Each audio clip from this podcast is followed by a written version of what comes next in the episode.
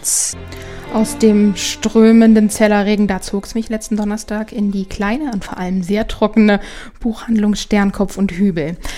Ja, und trotz des Herbstwetters, da konnte man sich dort so richtig schön in Sommerstimmung versetzen lassen, nämlich mit den passenden Büchern für die Ferien. Ich habe drei Titel ausgesucht.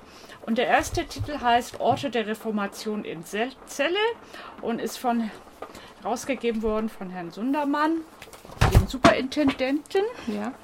Und ich habe das vor allen Dingen rausgesucht, weil in der Zelle auch vier wunderschöne Ausstellungen momentan laufen zu dem Thema und das ist wirklich nur dieses Jahr, wo das der Fall ist. Und da müsste man die Gelegenheit nutzen, mal ins Bohmann Museum zu gehen und sich die mal anzugucken. Das Buch äh, kostet 9,90 Euro, Evangelische Verlagsanstalt erschienen und ist natürlich in jeder Buchhandlung zu kriegen. Die Bilder sind wunderbar und es vermittelt eigentlich äh, die Reformation natürlich, aber auch so ein ganzes Stück Zeller Stadtgeschichte. Kloster Wienhausen ist auch dabei mit äh, sehr, sehr schönen Abbildungen. Also die Zeller Synagoge auch, katholische Kirchengemeinde, Kirchen in der Stadt, aber natürlich auch Fachwerk und vor allen Dingen natürlich auch Stadtführung mit historischem Stadtrundgang mit Martin Luther mhm. als Leitfigur, dass man so guckt, wo das hier alles stattgefunden hat. Besonders interessant ist ja natürlich die restaurierte Schlosskapelle. Ja, das wäre mein erster Buchtipp, mhm, also den ich so empfehlen Buchtipp. würde. Ja, schön. Ja, mhm. einfach auch, weil das hier zu Celle einen schönen Bezug hat. Der zweite Buchtipp ist was für Leute, die gern was Spannendes lesen möchten. Das Buch heißt Herz auf Eis, ist erschienen im Mare Verlag und die Autorin heißt Isabelle aus Disa. Ich hoffe, ich spreche das richtig aus. Sie ist äh, Französin und ist leidenschaftliche Seglerin. Und sie hat allein die Welt umsegelt. Und deswegen spielt das Buch hier auch im Segelmilieu, obwohl es mit Weltumsegelung gar nichts mehr zu tun hat. Es dreht sich hier um ein junges Paar, die heißen Luise und Ludok. Die nehmen sich ein Sabbatjahr und machen eine Weltumsegelung. Wer möchte das nicht?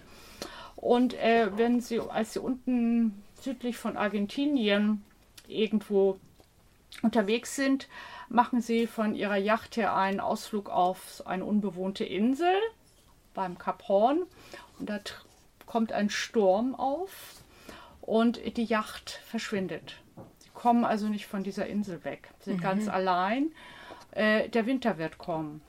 Es ist also spät Herbst und sie haben keine Verbindung zur Außenwelt, weil ihr ganzes Equipment ist auch auf dem Boot. Sie müssen also gucken, wie sie jetzt allein auf dieser Insel ohne Essen und Trinken klarkommen. Und das ist natürlich ein ganz spannendes psychologisches Drama, auch weil das die Partnerschaft belastet. Ja, ja, ja wer, wer da überhaupt, äh, es geht letztendlich wirklich um Überleben und wer behält die Nerven in so einer Stresssituation, wer trifft auch die richtigen Entscheidungen mhm. und welche Konsequenzen haben Fehlentscheidungen. Mhm. Ist ganz spannend und toll geschrieben. Ich will auch nicht zu viel verraten, wie das jetzt ausgeht.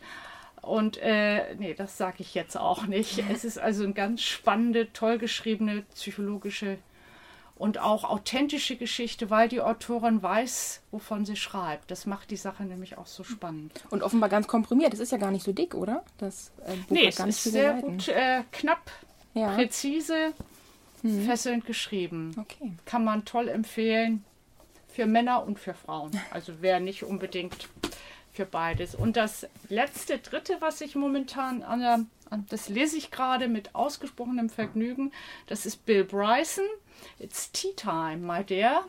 Bill Bryson ist Amerikaner äh, und Reiseschriftsteller. Äh, war früher mal als Rucksacktourist in Europa unterwegs, hat sich dann in eine schicke Engländerin verliebt und ist seitdem ein England-Fan und geht jetzt einer alten Reise von ihm nochmal auf die Spur. Sein Verleger schickt ihn praktisch nochmal auf den Weg und äh, möchte, dass er nochmal ein Buch schreibt. Und dann fährt er, vorne ist auch so eine nette Landkarte, wo er dann überall hin unterwegs ist. Mhm. Bill Bryson ist inzwischen Engländer geworden. Er hat seine Frau geheiratet, zwei wunderschöne Töchter in die Welt gesetzt und äh, geht jetzt, ich tippe mal so vom Foto her, auf die 70 zu und macht sich jetzt nochmal auf den Weg zu seinen alten Reisezielen und beschreibt im Grunde auch die Veränderungen. Mhm. Das ist nicht nur auf England bezogen, sondern auch hier, wie sich Städte verändern, wie sich Kulturlandschaften verändern. Und es ist sehr, sehr witzig weil er so selbstironisch ist. Also mhm. er kann sich selbst auch total schön auf die Schippe nehmen. Er nervt sich über tausend Sachen und will immer irgendwo Tee trinken und das gibt keinen richtigen und dann will er irgendwie in einen vernünftigen Pub am Abend und da ist dann nur nichts. Er nervt sich über die Handys, die alle haben mhm. im Zug und äh, beschreibt im Grunde diese ganzen Orte. Es ist auch sehr hübsch aufgemacht, sieht man. Mhm. Und es ist ein richtig schöner Schmöker. Ich finde, das kann man auch toll nehmen, wenn man eine Reise nach England macht. Es hat ja. unter anderem auch ganz viele tolle Tipps, was man sich angucken könnte, weil Bill Bryson ist begeisterter zu Fußgeher. Mhm. Er muss immer wandern. Er hat dann immer äh, zu Fuß unterwegs. Er fährt dann irgendwie mit dem Auto oder Bus irgendwo hin, steigt dann aus und dann schnappt er sich eine schöne Wanderung und hat auch immer kulturhistorisch total was Interessantes dazu zu erzählen. Mhm. Also auch immer historisch und äh, so Sachen, die man gar nicht weiß und wo man dann denkt, was ist denn das? Es gibt hier diesen in England zum Beispiel, ich habe hier ja den National Trust. Ich habe das jetzt aufs Gradwohl mhm. aufgeschlagen. Mhm. Der schützt 160 historische Häuser, 400.000 archäologische Stätten, 775 Meilen Küste und 250 Hektar Landschaft. Er besitzt und verwaltet 59 Ortschaften. Die Welt ist zweifellos ein besserer Ort geworden, seitdem es dem National Trust wird. Deshalb hier die Frage von Bill Bryson, warum ist das alles so ärgerlich?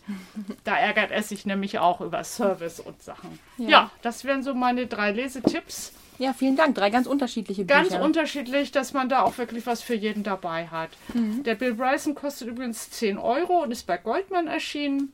Und ist auch was Schönes, denke ich, wenn man unterwegs ist oder Urlaub auch. Ein mhm. super Buch. Okay. Jo. Vielen Dank.